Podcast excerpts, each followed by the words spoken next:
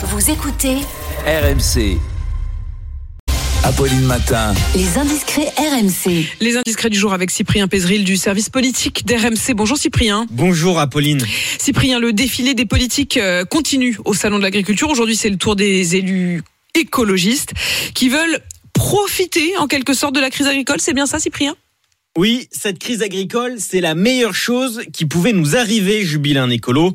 Car s'ils ont beau être mis au, au banc des accusés, trop de normes environnementales, trop d'interdictions de pesticides, tout semble de leur faute, eh bien ils en sont convaincus, ils peuvent enfin développer leurs arguments, revenus des paysans, lutte contre les importations. Ça fait des années que nos missiles, comprendre nos idées, sont prêts.